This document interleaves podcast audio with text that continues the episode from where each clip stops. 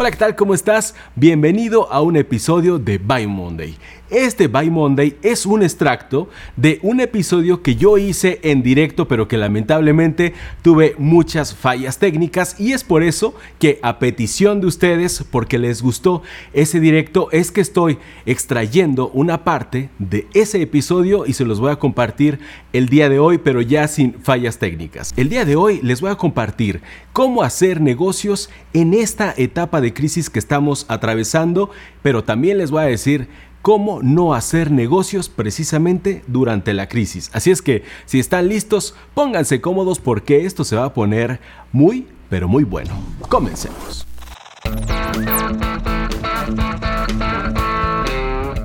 Esto es By Monday, donde le decimos adiós a los lunes, porque disfrutamos la vida ya que todos los días son viernes.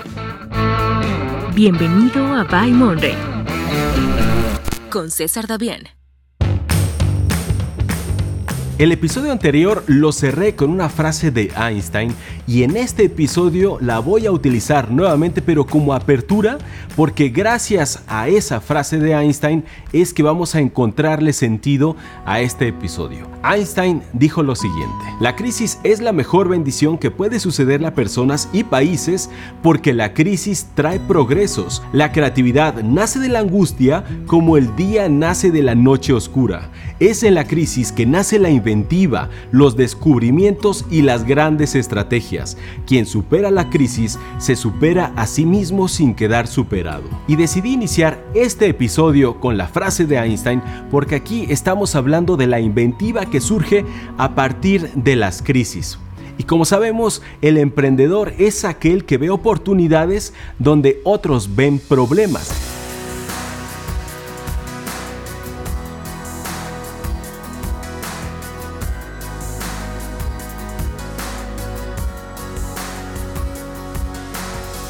Pero también hay otros que ven problemas y se aprovechan de la tragedia de las personas que los están viviendo. Estos no son emprendedores, estos son oportunistas. Y vamos a ver la diferencia entre hacer negocios creando valor a partir de una oportunidad que detectamos en el mercado para solucionar un problema y de aquellos que se aprovechan de los problemas para enriquecerse. Porque saben que esa frase célebre que nos han compartido por todos lados, algunos con mucho énfasis que dice, mientras unos lloran, otros venden los pañuelos, es una frase que nos está haciendo muchísimo daño. Y antes de que te ofendas, si es que tú has utilizado esta frase, no quiero criticarte de ninguna manera. Ya saben que ese no es mi estilo. Lo que quiero es que reflexionemos sobre esta frase y hacernos conscientes de las palabras y de las frases que utilizamos. Porque oportunista es precisamente aquel que se beneficia de la tragedia ajena.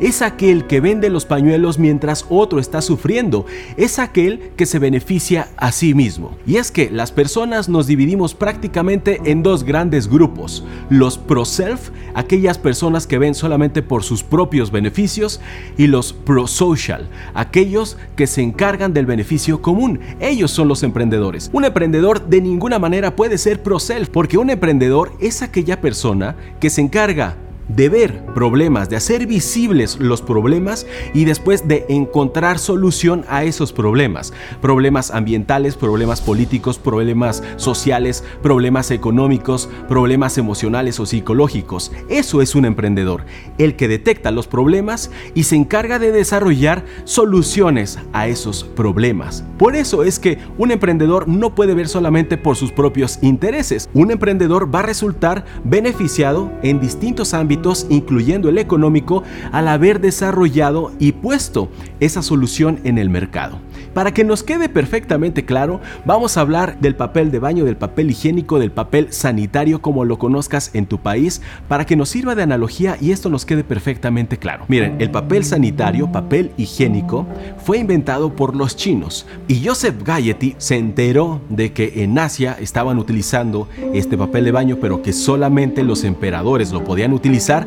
Dijo, esta es una solución que necesita el pueblo, que necesitamos la gente común, la gente de a pie. Entonces lo que hizo él es algo en lo que en el medio del emprendimiento conocemos como captura de valor. Captura de valor es precisamente esto, trasladar una solución que se encuentra en un contexto o en un entorno diferente a uno nuevo. Y eso fue precisamente lo que hizo Joseph Gayety. Inicialmente esto no fue bien recibido por el mercado, pero llegaron otros hermanos, los hermanos Scott, que también fueron unos visionarios que dijeron, esa es muy buena solución, pero está mal dirigida. Lo que tenemos que hacer es reducir los costos, que cualquier persona prácticamente pueda adquirirlo sin importar su condición económica y así fue como nació el papel higiénico llamado Charmin. Pues esta es la historia de emprendedores que han visto un problema social y se han encargado de desarrollar una solución para que beneficie al colectivo. Ese es una persona pro-social. Obviamente también encontraron beneficios económicos, pero también tenemos la contraparte. ¿Cuál es la contraparte? La contraparte es esa señora nefasta que va al centro comercial y se atasca de papel higiénico comprando 200 rollos de papel higiénico. Esa persona solamente está pensando en beneficiarse a sí misma. Ahora, también hay personas que están comprando a nivel masivo papel higiénico, papel sanitario, se lo están llevando a sus casas porque están pensando venderlo a través de las ventanas de su sala al resto de las personas que se han quedado sin papel higiénico porque todos se atascaron. Esto es absolutamente real y ahora la demanda superó a la oferta y ahora te van a vender tres veces más caro el papel higiénico. Esa persona no es una emprendedora, esa persona no es una visionaria, esa persona es una oportunista. Ahora ven la diferencia entre ser un emprendedor y ver oportunidades donde hay problemas y otra muy diferente es crearle los problemas a los demás intencionalmente para que después vengan a mí y yo les venda el papel sanitario, porque eso es lo que están haciendo. Estas personas les están creando muchos problemas a otros que no han tenido la solvencia para atascarse de papel de baño porque además no vale la pena pues estas personas primero te meten el pie, como yo dije en el directo, y ya que te caíste, porque además están esperando a que te caigas, entonces ya te venden el alcohol y los vendajes. Ese no es un emprendedor, ese es el que vende los pañuelos cuando alguien más está llorando. Ese es un oportunista.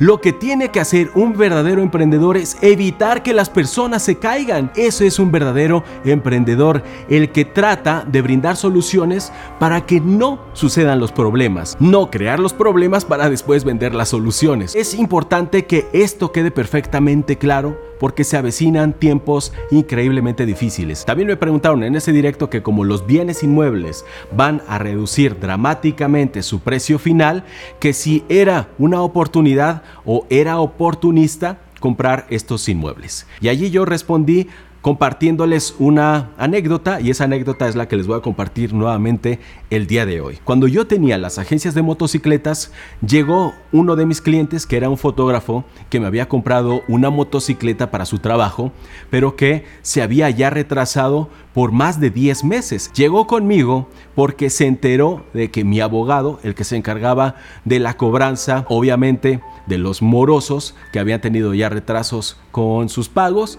pues esta persona llegó en una ocasión, iba con su hija, pidió hablar conmigo, les invité a mi oficina, se sentaron y me dijo, eh, señor César, porque me hablaba de señor a pesar de que yo tuviera veintitantos años, señor César, me enteré que su abogado ya sabe que tengo una casa y que esa casa puede ser embargada. Ya tengo la amenaza de que me van a embargar mi casa.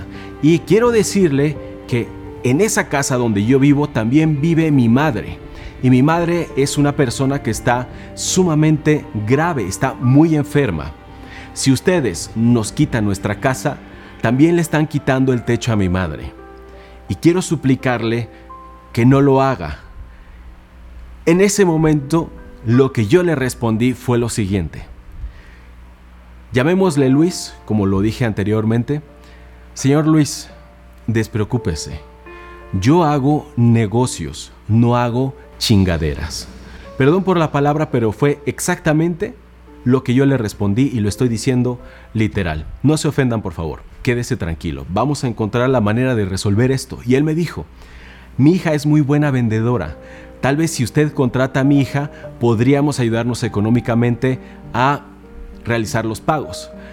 Después de que le pregunté la edad a su hija, me di cuenta que era menor de edad y preferí buscar otra alternativa que precisamente fue la extensión, la prórroga de un periodo muy largo hasta que él pudiera pagar. Pues pasaron otros 10 meses y cuando se cumplieron esos 10 meses, él vino junto con su hija y me regaló una caja de galletas que se llaman Surtido Rico, que es una caja de galletas realmente económica, pero les aseguro que ese ha sido uno de los mejores regalos que jamás haya recibido. Porque junto con esa caja de galletas se encontraba el último de los pagos con el cual ya finiquitaba el adeudo de su motocicleta. Y me dio las gracias, me dijo muchísimas gracias por no habernos dejado en la calle porque eso es lo que hubiera sucedido. Y es aquí donde estamos hablando precisamente del capitalismo consciente. Estamos hablando de valores, estamos hablando de empatía y eso es lo que necesitamos promover, la empatía. No ver a una persona tirada, sangrando y después yo me pongo a pisotearla y me pongo a brincar sobre ella para aprovecharme. Si estamos viendo que otras personas la están pasando mal, lo peor que podemos hacer es lucrar con la tragedia de los demás. Por eso es que tampoco estoy de acuerdo, tampoco me encantan las casas de empeño que como ya he dicho antes, yo las he usado. Allí se quedaron las arras de matrimonio de Viri y mías. No tuvimos dinero para recuperarlas. Ese es aprovecharse de la tragedia. ¿Y saben por qué? Porque no estamos hablando de comercio justo, no estamos hablando de capitalismo consciente, estamos hablando de yo veo tirado a alguien y ahora me aprovecho y brinco sobre él porque puedo, porque está débil. Entonces yo le llevo un reloj, porque así también perdí uno de mis mejores relojes cuando no estaba en el camino al, minimalismo. Llevé mi reloj por el cual me dieron 15 dólares, pero un reloj que valía más de mil dólares. Bueno, tampoco es tan costoso, pero valía mil dólares y me dieron 15 dólares. Eso es lo único que me dijo, te puedo prestar 15 dólares. Ahora recuerda, es solo un préstamo, tú lo puedes retirar cuando tú quieras. Bueno, cuando tú no tienes dinero, 15 dólares es mucho dinero y yo no tuve 15 dólares en el tiempo que ellos me habían establecido. Como esa, las arras de matrimonio y muchas cosas más. Tenemos que pensar en el beneficio colectivo y además, al pensar en el beneficio colectivo, aportando soluciones reales para evitar catástrofes, para evitar que llegues a la tragedia, puedo beneficiarme económicamente, desde luego. No está sancionado, es todo lo contrario, está bien. Se vale, de eso se trata. No esperar a que te caigas y que te sangres para que yo después te venda el alcohol y los vendajes. Te voy a ayudar a que no te caigas. Ese es el capitalismo consciente. Se trata de, a pesar de que la otra persona esté vendiendo barato, pagarle lo justo. No te aproveches de su tragedia siempre detrás de toda acción de negocios hay una historia humana. Toda relación de negocios es una relación humana que jamás se te olvide. Paga el precio justo, porque si en condiciones normales lo harías, ¿por qué dejarías de hacerlo en situaciones de este tipo? Entonces, la filosofía del capitalismo consciente no se trata solamente de difundirlo, se trata de vivirlo de hacerlo parte de nosotros para que entonces podamos progresar. Ser empáticos también nos genera rendimientos, beneficios sociales, beneficios emocionales y también beneficios económicos. También, pero si eres empático y creas soluciones, estás siendo emprendedor.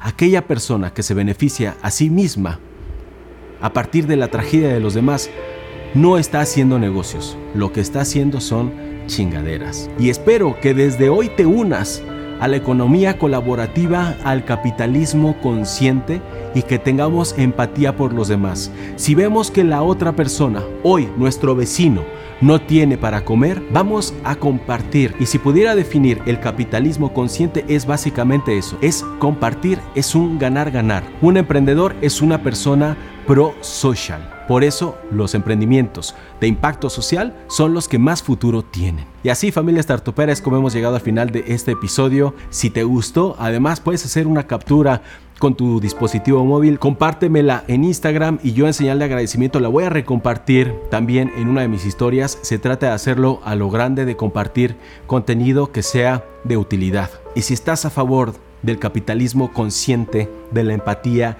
de los valores universales, de aprovechar la economía colaborativa, Dime acá abajo en los comentarios. Me uno al capitalismo consciente. Eso va a ser el mejor regalo no solamente para mí, sino para todos los que estamos habitando esta nueva era que estamos comenzando a vivir a partir de hoy. Estamos realmente ante una nueva transformación. Recordemos que después de la peste negra surgió el renacimiento, pues a partir de esta nueva crisis que estamos viviendo todos, seguramente habrá un nuevo renacer en muchos aspectos de nuestra vida. Seguramente el mundo cambiará, seguramente muchas cosas se transformarán, pero estoy seguro, como dice Einstein, toda crisis es una bendición que nos va a ayudar a todos nosotros a pesar de los malestares que pudiéramos sentir en este momento. Seamos responsables y consideremos esta etapa como una etapa que podemos aprovechar para crecer, para distraernos y para entretenernos, para convivir en familia y con nuestros amigos dentro de nuestros hogares. Y ahora sí, me voy a despedir de todos ustedes diciéndoles como siempre que tenemos que vencer el miedo, despojarnos de la vergüenza y atrevernos a emprender, pero siempre de una manera consciente.